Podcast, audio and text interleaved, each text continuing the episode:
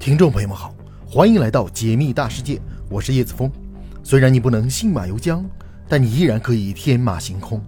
也许你只在方寸之间，但你依然拥有星辰大海。请别忘了收藏我的频道，在这里，让我们一起仰望星空，解密大世界。今天我们的主题是：科学也不是万能的百科全书，这十个问题至今无法解释，难倒了科学家。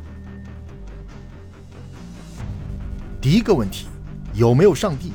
科学家估算，大爆炸在一百三十七亿年前就创造出了宇宙，但是科学从未揭示大爆炸为什么发生，以及在那之前是什么。除此之外，科学家还困惑于第一个生命体如何从无生命的物质诞生。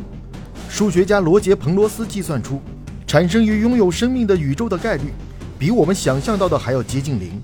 所以，以下问题仍然无解，那就是。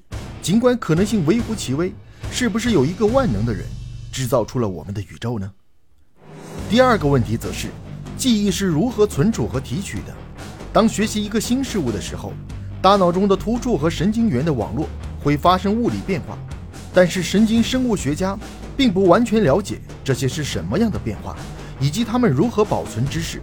尽管存在一些关于记忆如何存储的理论，但让神经学家最困惑的概念。在于记忆的提取，科学家们希望能够了解，在零点几秒之内，我们是如何回忆起数十年前发生过的事。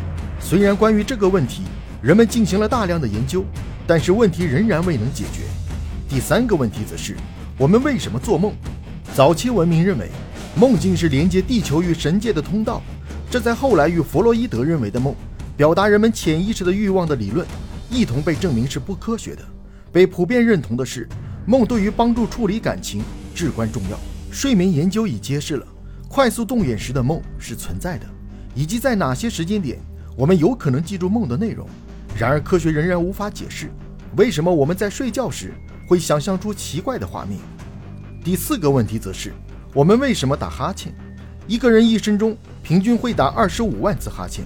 尽管如此，但是科学家们仍然无法找到产生这个普遍身体反应的原因。近期的一项研究认为，打哈欠可以使大脑神经舒缓，并产生大幅提高智力的表现。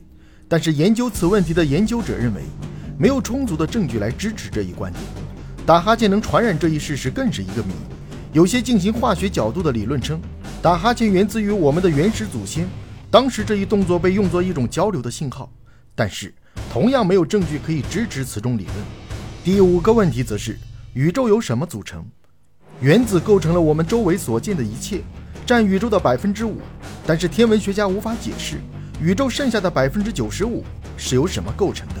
在过去的八十年中，天文学家确定宇宙的大部分是由两种存在构成的：暗物质和暗能量。暗物质的作用被认为是将不同星系结合在一起，而暗能量被认为是在促进着宇宙的膨胀。但是由于暗物质和暗能量对于光和电磁辐射都是不可见的。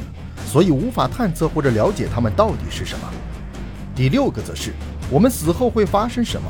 科学家们已经证实了死亡的两个阶段：临床上的死亡指心脏停止跳动，以及生物学上的死亡指所有的器官停止工作。但是死亡之后会发生什么？对于研究者来说仍然难以捉摸。一些有过濒死经历的人称，他们经历了脱离肉体的感觉，并看到了过世的亲人。虽然对这个问题有大量的研究，但是并未找到这个现象背后具体的神经学或者生物学的解释。第七个问题则是，我们能不能在两百年后醒来？在几十年来，人体冷冻学的概念从来都是科幻小说中的主题，其中涉及在极低温度下保存人体，并希望未来医学技术有朝一日可以将其恢复。低温生物学家高大勇说：“我们已经知道，我们可以成功保存。”像是昆虫或者血管组织一类的构造简单的东西，但是冷冻人体远远不只是具有挑战性。即使是只想保存大脑，这也需要很多道冷冻储藏工序。科学无法回答低温储藏人体还有多久的研究才能成功，前提是这项技术可以实现。第八个问题则是黑洞的底部有什么？黑洞有很强的引力，以至于进入其中的一切都会被永久困在里面。虽然天文学家对于黑洞有不少了解，但是他们没有办法搞清楚黑洞的底部有什么。爱因斯坦的理论认为，黑洞会一直凹陷，直到它们变得无限小。有些物理学家认为，黑洞是通往其他宇宙的窗口。可惜我们目前没有足够先进的工具或者技术来证明任何一个理论，因此真相仍然是个谜。第九个问题则是有没有鬼？这个世界上到底有没有鬼？这一话题在几个世纪以来一直受到争论。人们记录了成千上万的照片、视频，亲身发现鬼的事，但是从未找到过科学证据。捉鬼的人和科学家都用过电磁场探测仪或者热成像器，试图找到科学证据来证明它们存在。但总是无功而返。大部分科学家认为，这些发生鬼的事仅仅是由于心理作用、电场或者眼球震动引起的。但是这些理论既不能被证实，也不能被推翻，因此鬼是否存在仍然是个谜。第十个问题则是安慰剂是如何起作用的？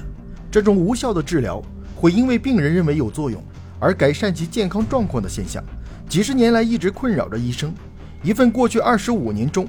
检测止痛药物的临床试验综述显示，在美国的药物试验中，安慰剂已经显示出了更强的治愈力。